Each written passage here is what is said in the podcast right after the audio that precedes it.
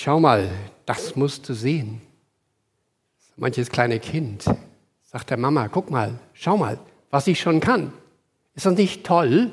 Salto ins Wasser machen, rückwärts laufen, Purzelbaum schlagen, das musst du sehen. Das ist ja nicht nur bei Kindern so, auch bei uns Erwachsenen, nicht? So ein schönes Stäppchen gemacht, schönes Kleid gekauft, schönen Anzug gekauft, kommst nach Hause und sagst, das musst du sehen. Und dann ungefragt noch gleich sagen, das hat nur 20 Euro gekostet. Das musst du sehen. Ist fantastisch. Oder du warst bei einem guten Arzt gewesen, nachdem du, was weiß ich, bei zig Ärzten gewesen bist und auf einmal geht es dir besser und dann sagst du, das musst du sehen. Was der mir für Therapien verschrieben hat, die sind einfach super. Da musst du hingehen, das musst du auch erleben. Das musst du sehen. Und dann gibt es Menschen, die sagen, da ist Gott auf die Erde gekommen. Da ist Gott begegnet. Das musst du einmal sehen. Ein kleinen Videoclip dabei aus Zeiten der Bibel. Und zwar sozusagen nachgestellt, nachgespielt aus Johannes 1,35, wo einige Jünger zu Jesus fanden unter dem Stichwort, das musst du sehen. Schauen wir es uns mal an. Am nächsten Tag stand Johannes an derselben Stelle und zwei seiner Jünger waren bei ihm. Als er Jesus vorbeigehen sah, sagte er, Seht das Opferlamm Gottes. Die beiden hörten es und gingen Jesus nach.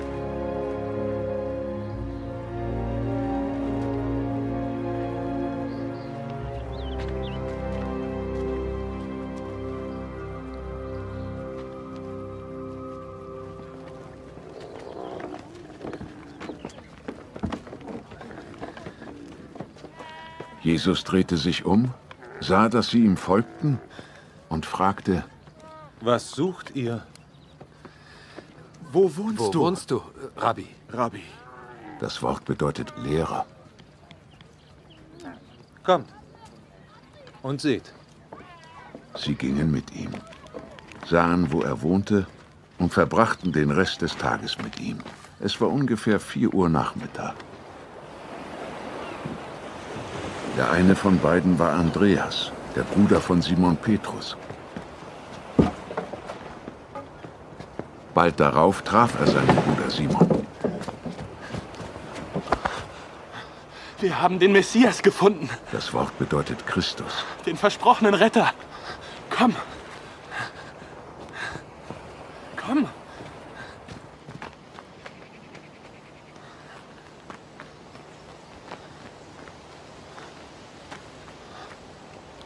Er brachte ihn zu Jesus.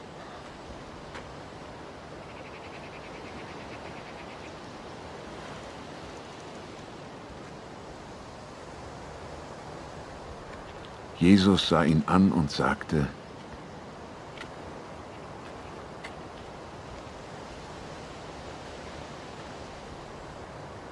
Du bist Simon, der Sohn von Johannes.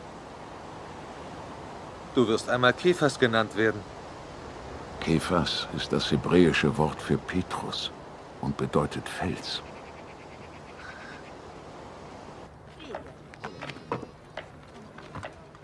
Am Tag darauf wollte Jesus nach Galiläa aufbrechen.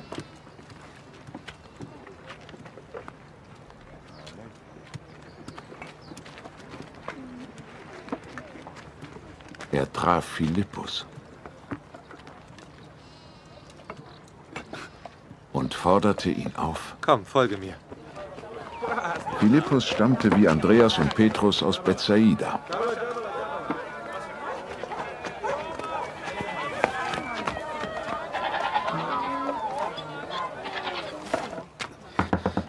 Philippus wiederum traf Nathanael und sagte zu ihm, Wir haben den gefunden, über den Mose im Gesetz geschrieben hat und den die Propheten angekündigt haben.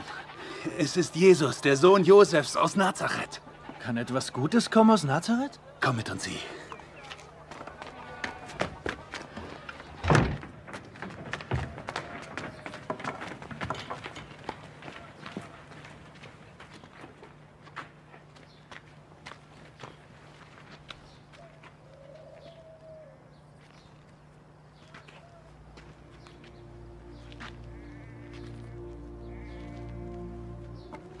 Als Jesus Nathanael kommen sah, sagte er, da kommt ein wahrer Israelit.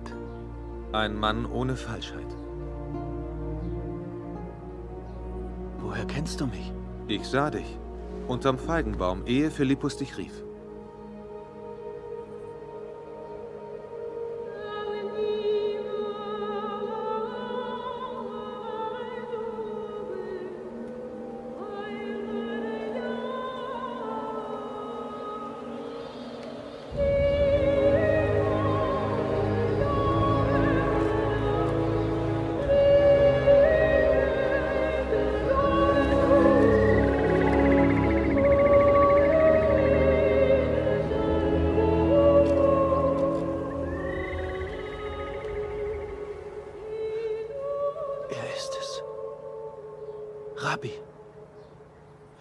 Bist der Sohn Gottes.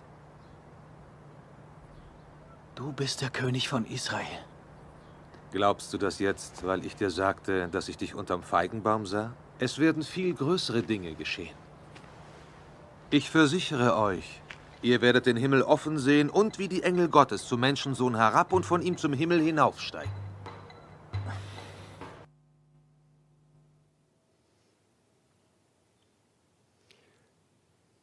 Das musst du sehen.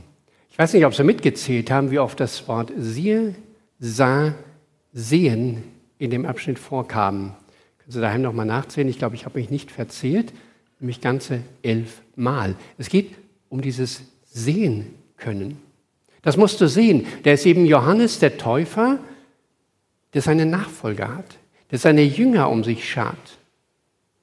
Und er sieht Jesus und sagt ihnen, das ist das Lamm Gottes.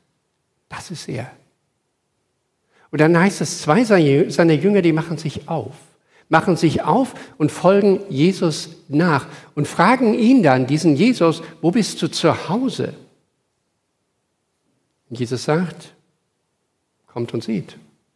Kommt mit. Einen Rabbi sehen, einen Lehrer sehen, das war damals so fast Tradition. Ich meine, ich höre, was der sagt, so als Prediger, als Pfarrer, als Rabbi.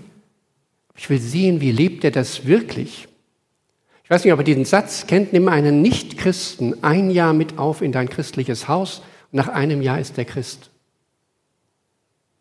Das ist genau damit gemeint.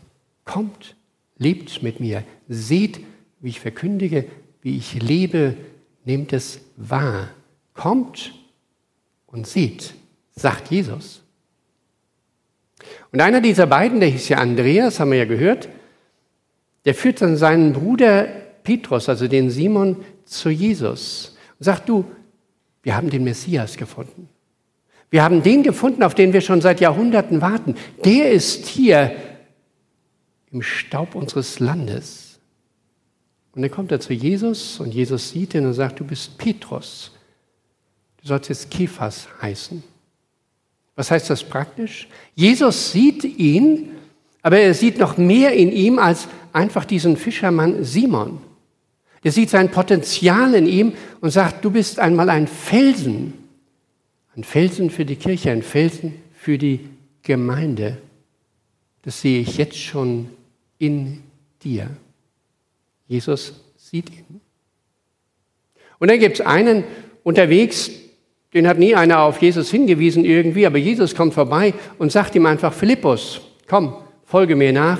Der packt seinen Koffer und geht einfach mit. Einfach so. Aber der kennt natürlich den Nathanael. Und zu dem Nathanael geht er jetzt hin und sagen, wir haben den gefunden, von dem die Propheten, also das ganze Alte Testament geredet hat. Jesus Christus aus Nazareth, den Gesalbten, den Messias. Und Nathanael ist eher so ein Skeptiker. Sagt, Nazareth? Nee. Aus dem Nest? Da kann doch der Messias nicht kommen. Was könnte Philippus jetzt tun? Er könnte mit ihm argumentieren, naja, Gott kommt auch manchmal ganz irgendwo anders zur Welt, wo man nicht mit rechnet. Das kann auch in ganz letzten letzten Slums sein oder sowas. Nein, er argumentiert gar nicht, sondern sagt, komm und sieh. Mach dir selbst ein Bild von ihm. Ob er das nicht wirklich ist, ich bin überzeugt, vielleicht du dann auch. Und dann treffen sie Jesus. Und Jesus sagt, ehe Philippus dich rief, habe ich dich bereits gesehen. Du bist der Sohn Gottes, sagt der Nathanael.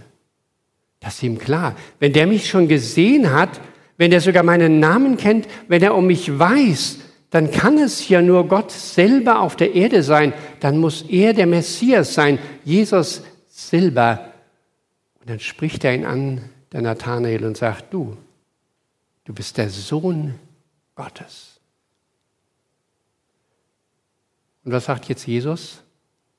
Nicht nur zu Nathanael, sondern zu all den anderen, die dazukamen. Ihr werdet Größeres sehen. Nicht nur, dass ich dich unter dem Feigenbaum gesehen habe. Nicht nur, dass ich sehe, was für Potenziale in dir drin sind, lieber Petrus, sondern ihr werdet den Himmel offen sehen und die Engel Gottes herauf und herabfahren über den Menschensohn. Offener Himmel, den werdet ihr sehen. Naja, und dann ging die Geschichte von Jesus ja weiter. Da kamen die vielen, vielen Wunder, die er getan hat. Da kamen die Dinge, die er den Menschen aufs Herz gelegt hat, wie er die Schlaffen aufgerichtet hat und so weiter und so fort. Und dann kam eben dieser Ostermorgen, wo Jesus aus dem Grab herauskam. Und dann der Engel sagt, sieht doch mal, wo er gelegen hat. Er ist nicht hier, er ist auferstanden, er lebt. Halleluja. Der offene Himmel. Der Tod ist überwunden. Er lebt. Das müsst ihr sehen. Dann sind die Frauen zu den Männern gegangen und haben gesagt, das müsst ihr sehen. Das Grab ist leer, er ist auferstanden, er ist lebendig. Und sie sind zum Grab hin, haben das gesehen, haben ihn dann entdeckt, als er sie besucht hat und gesagt, Friede sei mit euch. Das müsst ihr sehen. Dann kam das Pfingstfest, wo zeichenhaft der Geist Gottes über die ganze Gemeinde kam. Zeichen sozusagen in diesen Feuerflammen, die über den Jüngern standen. In den unterschiedlichen Sprachen, die sie verstehen konnten. Er ist da, der Geist Gottes. Das musst du sehen, wahrnehmen, erspüren. Er ist da. Und dann waren sie mutig, diese Jünger, diese elf Männer. Dann waren sie mutig und haben überall in der damaligen Welt diese Nachricht verkündet, das müsst ihr sehen. Da gab es die Intellektuellen, da gab es die Gefühlsmäßigen, da gab es die Schwanken, da gab es die Skeptiker und auf unterschiedliche Art und Weisen wurde ihnen gezeigt, das musst du sehen, Gott ist da. Vor vielen Jahrzehnten wurde unser Genom entschlüsselt, also sozusagen unsere Erbmasse. Und einer, der dort kräftig mitgearbeitet hat als großer Forscher, ist Francis Collins. Und der hat erzählt, als er junger Arzt war, so Assistenzarzt, und dann in der Klinik so seine Visiten machte, Besuchte machte. Und da kam er immer wieder, so hat er erzählt, zu einer sehr alten Frau, weit über 90 Jahre, ziemlich erkrankt. Aber sie hatte immer so eine Ausstrahlung von, ja, Mut im Herzen. Und dann, als er mal länger Zeit hat, hat er sie gefragt, was ist eigentlich das, was sie so bewegt? Haben sie Angst vor dem Sterben? Und die sagt, nein, ich habe meinen Glauben. Ich weiß, dass wenn ich abgerufen werde, wird mich Gott hinübertragen in diese Ewigkeit. Und er hörte sich das an und sagte dann, es ist schön, liebe Frau, dass Sie einen Glauben haben. Und er fragt die Frau, diesen späteren Professor, was glauben Sie eigentlich? Und dann sagt er, das ich, hat mich zum Nachdenken gebracht. Zum Nachdenken, was ist eigentlich mit mir, mit dem Glauben? Aber als Wissenschaftler wollte er sich ja kein X für ein U vormachen lassen, hat dann geforscht, studiert und überlegt und gelesen und verschiedene Theologen und auch die Bibel durchstudiert. Und irgendwann kam er zur Erkenntnis, ja, das ist Jesus, der Messias. Gott ist wirklich, wirklich auch bei mir. Komm und sieh. Ja, sagt er heute, ich glaube. Das musst du sehen, das sind Menschen, die bei uns ins Krankengebet gekommen sind, die gesagt haben, ja, ich habe gemerkt, wie Gott mich dort unter der segnenden, betenden Hand berührt. Oder in anderen Phasen, auf Freizeiten, Konfirmandenfreizeiten oder Jugendfreizeiten, wo ihr merkt, dass es Segnungsabende gibt, da muss ich hingehen. Komm und sieh. Da nehme ich etwas für mein Herz wahr von Gott. In meinem Leben sind Spuren gelegt. Spuren auf dem Weg zu Gott. Da wird es immer Menschen gegeben haben, die gesagt haben, komm und sieh, die mir Impulse mit ins Herz gelegt haben. Ich bin auch sicher, dass bei dem Philippus das so war, sonst wäre er nicht so spontan losgezogen und mit Jesus gegangen. Da werden irgendwelche anderen Dinge da gewesen sein oder Begegnungen, die auf diesem Weg gebracht haben, ja, das ist der Messias. Prägende geistliche Momente. Vielleicht nicht immer so bewusst, wenn man zurückdenkt in seine Biografie, aber einen Impuls, den ein anderer mir mitgibt. Ich habe mal zwei aus unserer Gemeinde gebeten, nämlich Natascha Hinter und Jesse Astheimer, einfach mal nach vorne zu kommen. Nehmt euch mal ein Mikrofon, weil ich möchte euch mal eine Frage stellen nach solchen Impulsgebern in eurem Lebensweg, auf dem Weg zum Glauben, wo ihr halt heute steht. Gibt es da solche Menschen, Natascha, wo du sagen kannst, da waren welche, die mir so ein Stück Impulsgeber gewesen sind? Mehrere. Mehrere. Ich erinnere sehr meine Grundschullehrerin, die eine großartige Geschichtenerzählerin war. Und ich war schon sehr früh sehr hungrig nach Geschichten. Und sie war so die allererste, die uns diese Jesus-Geschichten erzählt hat und diese Geschichten aus der frühen Gemeinde. Und dann bin ich nach Hause gegangen und habe selber weitergelesen. Das war die erste große.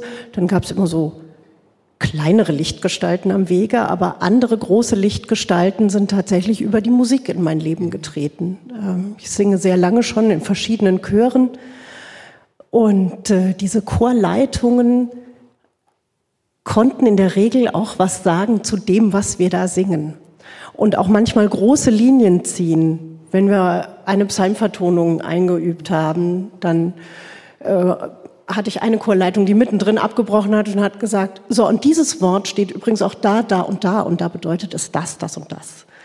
Die also auch große Linien ins Neue Testament ziehen konnte. Ähm, aber auch singen einfach nur so äh, mit Gitarre. Also mein Repertoire ist da lang, groß und äh, umfasst mehrere Jahrhunderte. Aber bei mir ist es jetzt ganz, ganz viel über Singen und Musik. Diese, Spur weiterzugehen mit ganz, ganz unterschiedlichen Menschen gemeinsam ähm, und an ganz unterschiedlichen Punkten ihrer eigenen Glaubensbiografie weiterzugehen und gemeinsam zu gucken, was erzählt uns das jetzt über Gott und über Jesus. Ja, das war schön, so Grundschullehrerin schon, und dann ja. die viele, viele Musik, die ja so dieses geistliche zum Ausdruck bringt, wo man sich richtig drin geistlich baden kann eigentlich und das weitergibt. Ja, ja. das ist schön. Wie ist es bei dir, Jessie? Hast du so Glaubensimpulsgeber? Ja, ich hatte tatsächlich auch an eine Lehrerin gedacht, keine Grundschullehrerin, sondern ähm, später aus der weiterführenden Schule dann eine Lehrerin, die, ähm, glaube ich, auch Schulseelsorgerin war. Ähm, hat mit uns immer Schulgottesdienste gemacht und wir durften da alle mitmachen. Und ähm, es war immer so ein einerseits ein Gemeinschaftsgefühl und dann, ich meine, gut, wir durften auch das Landheim benutzen, ja. Ähm, und also das war so etwas, wo ich dann immer später mal drüber nachgedacht hatte. Es war eigentlich schön, diese, mhm. diese kleinen Momente. Ähm, wo wir dann tatsächlich auch über Gott geredet haben, was mir dann später eingefallen ist. Ich hatte das irgendwie auf dem Weg so vergessen. Mhm. Aber als du gefragt hattest, dann so im Rückblick, ja, da war eigentlich jemand. Und ja. Ja, und auch in der Schule eine Lehrerin, die dich mitgenommen hat, Schulgottesdienste mit euch gefeiert habt, wo du das mitmachst und jetzt im Rückblick sagst, oh, das war ja wie so ein Musikstein auf meinem Weg des Glaubens. Ja. Hast du noch andere Erfahrungen gemacht? Menschen? Tatsächlich, ähm, an wen ich dann auch gedacht habe, tatsächlich ähm, auch meine Mama. Mhm. Mm, ich habe mich dann so ein bisschen, wenn ich mich zurückerinnert habe, es war immer, sie wollte, sie hat mich immer hierher, also nicht immer, also manchmal, ganz, ganz selten, hat sie mich hierher gebracht. Und ich weiß noch, als ich so ganz klein war, vielleicht so fünf oder so, das kann keine Jugendgruppe gewesen sein, aber das war dann halt so eine Kindergruppe oder so, ähm, war ich mal hier mit anderen Kindern.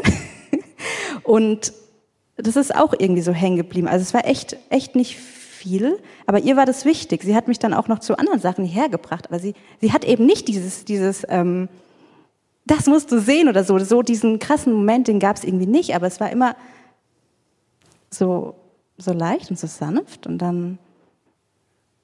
Ja, und das ist ja auch Ja. schön. Das ist Ja. ja, dieses, ähm, das musst du sehen, das klingt natürlich so euphorisch, so, so, so begeisternd. Das muss es gar nicht sein, sondern jeder hat so, ich sag mal so Impulsgeber, die können ganz zart sein, das können kleine Momente sein, wo man erst dann, wenn man zurückdenkt, sich daran erinnert und merkt, oh, da war doch was. Ähm, das ist sozusagen nicht ja, schon vom Himmel gefallen, aber es ist nicht so, so spontan auf einmal fing ich an zu glauben, sondern es ist ein ganzer Weg, den ich ja dann noch weitergehe und wieder neue Impulse empfangen werde, wahrscheinlich so ein Stück weit.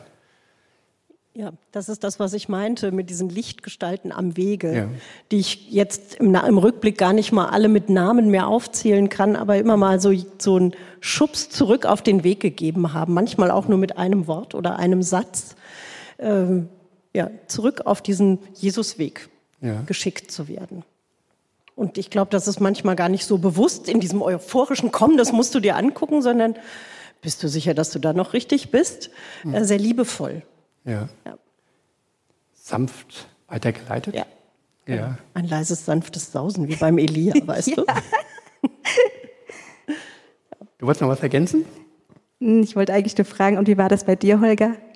Bei mir, ja. Ich bin ja schon ein bisschen in den 60ern jetzt. Also, also es gibt prägende Gestalten und einer, das war ein Mensch, den ich eigentlich seltenst gesehen habe. Das war nicht mein Großonkel, der in Kanada lebt, lebte. Also der ist jetzt mit 100 Jahren gestorben. Aber der hatte, wenn er uns besucht hatte, der hat so, ich sag mal, so einen tollen Glauben gelebt. Also nicht so aufgesetzt, das war so mitten in der Welt und doch Gott im Herzen. Und der hat mich dann sehr geprägt. Ich glaube, der weiß das gar nicht, dass ich so von ihm so viel ja, mitgenommen habe, so an diesen schönen Momenten, Impulsen. Ich hatte ihn dann ja auch mal in Kanada besucht und so, da war das so ähnlich gewesen. Das war jemand, und natürlich auch meine Patentante, Diakonisse, einmal hat die viel gebetet und immer, wenn ich irgendwas hatte, habe ich ihr das gesagt und irgendwie hat sich das gelöst. Ich, äh, die hat wieder gebetet wahrscheinlich. Also habe ich so im Verdacht gehabt. Also das war so eine Frau, die nicht viel Worte machte, aber das so richtig gelebt hat. Und ja, meine Eltern dann auch natürlich so Kindergottesdienstleiterin für uns. Das muss man mal sagen. Das war ganz witzig damals. Wir waren im Kindergottesdienst, das war so eine Großmutter eigentlich. Die hatte ihre alte Klampfe, hat mit uns so Lieder gesungen, hat uns Geschichten erzählt, damals noch mit so Flanellbildern und sowas und uns beten gelehrt und ähm, das war toll. Und einen großen Impuls hatte ich mal bekommen, da war ich in einer Freizeit gewesen, weit weg von hier in der Schweiz, La Bessonance, französische Schweiz, lauter Kindern zusammen, spanische Kinder, deutsche Kinder. Und abends gab es dann so was ähnliches, so wie Gottesdienst, da haben wir viel erfahren von Jesus. Das war für mich so ein richtig großer Impulsmoment, diese Zeit dort in der Schweiz. Ja, vielen Dank, dass ihr euch geöffnet habt. Ja, vielen Dank dir. Ja, Dankeschön. genau. Ja, dann nehmt noch mal Platz wieder. Und ähm, vielleicht sind jetzt auch einige hier in der Kirche oder vielleicht auch im Stream, die sagen, ja, wenn ich so nachdenke oder mir Zeit nehme, mal zurückdenke, da gibt es auch bei meinem Leben irgendwie Momente oder auch Personen, die mir so einen Glaubensschritt weitergegeben haben, die mich guten Impulsen gesetzt haben. Und ähm, wir wollen nachher uns auch mal Zeit nehmen, wo die Frau Vogelsang dann so mal Zettel durch die Reihen gibt oder man kann es auf Slido eintragen, einfach mal reinschreiben, was war so ein Glaubensimpulsgeber. Das machen wir aber jetzt noch nicht, sondern später. Ähm, und dann werden wir doch ein Dankgebet eben für diese Personen sprechen und ihnen einfach mal Dankeschön sagen. Das musst du sehen. Und dann hatten wir jetzt die Menschen, die eher auf diese Weise zu Jesus geführt wurden. Und dann gibt es hier die anderen, die Menschen zu Jesus geführt haben. Das war eben dieser Johannes, der sagt, seht da, das Lamm Gottes. Das war der Andreas, der eben sagte, komm und sieh. Das war ein Philippus, der einen Nathanael an die Hand nahm und sagte, komm, sieh dir das mal an, ob er das nicht ist. Das bedeutete auf der einen Seite Veränderung. Man muss sich jetzt vorstellen, Johannes der Täufer hat seine Jünger, seine Schüler. Da haben sie Geschichten miteinander geteilt, Leben miteinander geteilt Und auf einmal verschwindet der Andreas und dieser andere aus dieser Gruppe. Ist doch tragisch, oder? Plötzlich muss ich die loslassen, nur weil ich gesagt habe, sieh da das Lamm Gottes. Schon mal vorgekommen, dass dann Kinder irgendwann sagten zu ihren christlichen Eltern, du, ich habe das einfach auf dem Herzen. Ich werde weit hinausgehen in die weite Welt und für Jesus dort Arbeit tun. Sozialdiakonisch, missionarisch. Und dann als Vater und Mutter sagen, ähm, ist es schön, dass du Christ bist, aber dass du so weit weggehst von mir? Da ein Ja zu finden und sagen, ja, geht dorthin mit Gottes Segen, auch wenn das in der Konsequenz heißt, wir sehen uns halt weniger. Aber es ist euer Weg. Komm und sieh. Das waren diese Menschen. Johannes musste diese Jünger abgeben, aber er bewirkte damit Großes. Und das war wie eine Kettenreaktion, ging es dann ja von dem einen zum anderen und zu dem anderen und zu dem anderen, bis heute eigentlich, und wir haben hier immer noch diese Spur hier mitten in der Kirche liegen, sozusagen bis ja fast in die Unendlichkeit, wo einer dem anderen Impulse weitergibt für den Glauben. Weitergeben. Da gibt es ja Menschen unter uns, die einmal im Monat den Kindergottesdienst leiten. Da gibt es Leute in den Hauskreisen, die da, indem wir sie sich engagieren, ja etwas weitergeben von Jesus. Da gibt es unsere Glaubenskurse. Und dann gibt es die Menschen unter uns, die sagen, hm, reden ist nicht so mein Ding, aber ich, ich möchte einfach mithelfen, dass andere diesen Weg zu dem Messias bekommen. Kann ich mitarbeiten hier in der Technik? Muss ich nicht viel reden, sondern nur die Knöpfchen zur richtigen Zeit drücken. Aber ich helfe da, gebe einen Beitrag dazu, dass andere Gott näher kommen. Oder in der Organisation, der Verwaltung, Administration, die im Büro arbeite, das ist geistliche Arbeit. Ich tue etwas, damit andere auch in ihren Worten, Taten, Musik etwas weitergeben können von Jesus. Und manchmal kann es sein, ich bin Mitarbeiter und erlebe dann irgendwie keine Frucht, keine Ergebnisse. Kein irgendwas. Und da muss ich euch eine mutmachende Geschichte erzählen, die vor vielen, vielen, vielen, vielen, vielen Jahrzehnten passiert ist.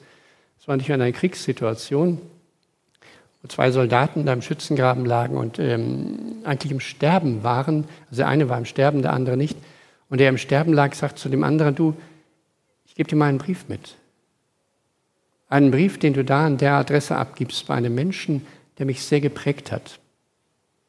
Der eine starb, der andere kam nach Hause, suchte diesen Mann, der auf diesem Brief drauf stand als Adresskopf. Fand den nach langem Suchen tatsächlich und erlebte eine sehr verbitterte Gestalt, der dort in seinem Sessel saß und eigentlich sehr lustlos wirkte. In dem gab er diesen Brief. Und dann sieht er, wie er den Brief liest und er auf einmal aufblüht, zu strahlen, zu lächeln. Was war passiert? In dem Brief stand einfach nur Danke. Danke. Als ich ein Kind war, war ich bei Ihnen im Kindergottesdienst. Sie haben mich eines gelehrt, zu glauben, Gott zu vertrauen. Inzwischen habe ich so ein chaotisches Leben gehabt. Ich habe eigentlich Gott vergessen. Aber jetzt, wo ich älter wurde, habe ich mich an ihn erinnert und an Sie. Sie haben mir den entscheidenden Impuls dazu gegeben. So kann es sein, dass wir manchmal durch so ein Tal von Frust gehen, aber Gott trotzdem aus diesem kleinen Samen etwas macht, wo wir vielleicht niemals Rückmeldung dafür kriegen, aber er ist da. Das musst du sehen. Wie kann ich Impulse geben durch mein Dasein? Wie kann ich Impulse geben als Vater und Mutter? Einfach, dass ich da bin für meine Kinder, für sie bete, sie leite. Und manchmal muss das gar nichts Großes sein. Und Barbara Wehrstein hat uns mal ein kleines Beispiel mitzugeben, ja, wo es darum geht, mit einem kleinen Impuls doch relativ Großes zu bewirken. Ja, ob es groß ist, weiß ich jetzt nicht. Ähm, ich habe es jetzt eher so unter dem Aspekt, komm und sie, hat ja mal jemand zu mir gesagt. Aber das, was, was der oder was mir damals gut getan hat, ist ja nicht unbedingt das, was jemand anderem auch gut tut. Es gibt so sehr unterschiedliche Wege und ich glaube, es ist gut, dass wir da einfach sensibel bleiben. Ja, die Geschichte oder das Erlebnis, was ich dabei habe, das ist schon ein bisschen älter. Ich hatte über die Kinder Kontakt zu einer anderen Mutter, ja, und wie das halt so ist, wenn man so kleine Kinder hat, hat man so seinen Schaff und ich habe gemerkt, die ist irgendwie überhaupt nicht gut drauf. Bin mit ihr so im Gespräch gewesen und naja, was sie mir so erzählt hat, habe ich gedacht, hm, der würde einen Gottesdienst gut tun. Vielleicht auch einen Glaubenskurs, einen Alpha-Kurs, wo sie die Fragen stellen kann, die sie umtreibt. So, Tod war was oder mache ich das richtig mit meinen Kindern? Was ist denn so mit Vergebung? Das waren so ihre Fragen. Aber den Schritt in den Gottesdienst, hm, ich weiß nicht, hat sie immer so gezögert. Ich habe gesagt, komm, komm doch mit da ist sie nicht mitgegangen. Da habe ich gedacht, naja, der Alpha-Kurs, da muss ja nicht mit mir mitgehen oder so. Habe sie da eingeladen. Ich habe sie in einem Jahr eingeladen, im nächsten Jahr wieder eingeladen. Und sie hat immer gezögert und hat gesagt, nee, hm, das ist nicht meins. Ich habe einfach den Kontakt zu ihr gehalten, so wie man das unter, unter Müttern, die schulpflichtige Kinder äh, haben, halt so tun, wenn man sich sieht und mal ein nettes Gespräch, mal einen Kaffee oder so. Und irgendwie ähm, hat sie in der Zeitung dann mal was über Clemens Bittlinger gelesen und hat mich gefragt, ob ich den kenne. Und haben uns doch kurz geschwätzt und dann war wieder was anderes dran. Und dann ist mir eingefallen, ah, der kommt doch in ein paar Wochen nach Weiterstadt. Ich lade die Frau ein und habe gesagt, komm mit. Das ist der, den du in der Zeitung gelesen hast. So. Also sind wir da hingegangen und ähm, ja, was dann passiert ist, war ein Selbstläufer. Ähm, da hat sie nämlich das gefunden, wonach sie gesucht hat. Also ähm, es war damals das Programm von ihm äh, zu einem Kirchentag, äh, äh, Mensch, wo bist du? Mhm. Ja, da gibt es auch eine, eine, Serie von Liedern dazu, Mensch, wo bist du? Und bei diesem Lied ist der Frau aufgegangen, hey, dieser Gott, der sucht ja nach mir, der fragt nach mir. Und das war sozusagen die, die Initialzündung für diese Frau. Dieses, da ist ein Gott, der mich sieht, der mich sogar sucht, der nach mir fragt. Und genau, von da ab haben wir natürlich weiterhin äh, Kontakt gepflegt, aber sie hat sich dann ihren Weg gesucht und ähm, ihr werdet es kaum glauben, sie hat sich dann, glaube ich, zwei Jahre später von selber zum Alpha-Kurs angemeldet.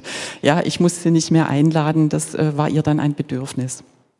Ja, ja, das war meine, mein Erlebnis zum Kommen. Und sie, sie wohnt leider nicht mehr hier. Ich weiß nicht, was aus ihr geworden ist. Irgendwann verliert sich so ein Kontakt halt. Aber ich denke, sie ist in diesem, an diesem Abend hat sie Gott erlebt und gesehen und ja, selber gesehen.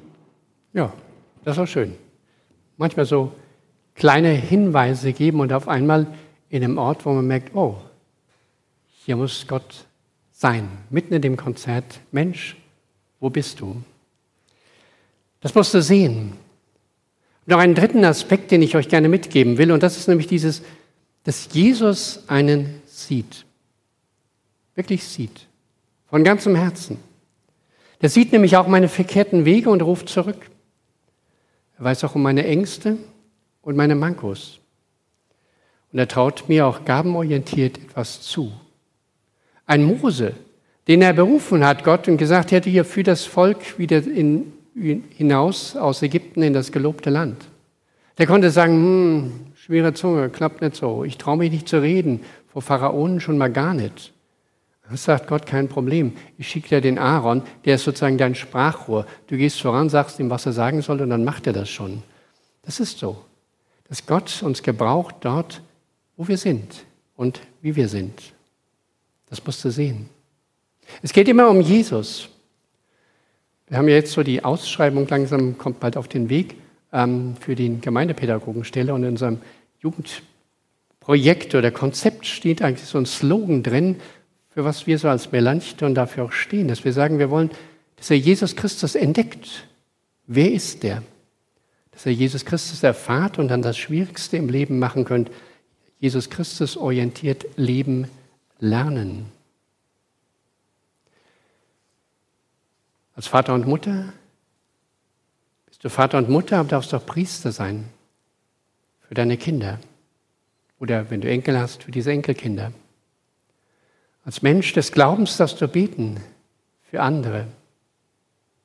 Und dich darüber freuen, dass das, was du tust, das, was du sagst, Auswirkungen haben wird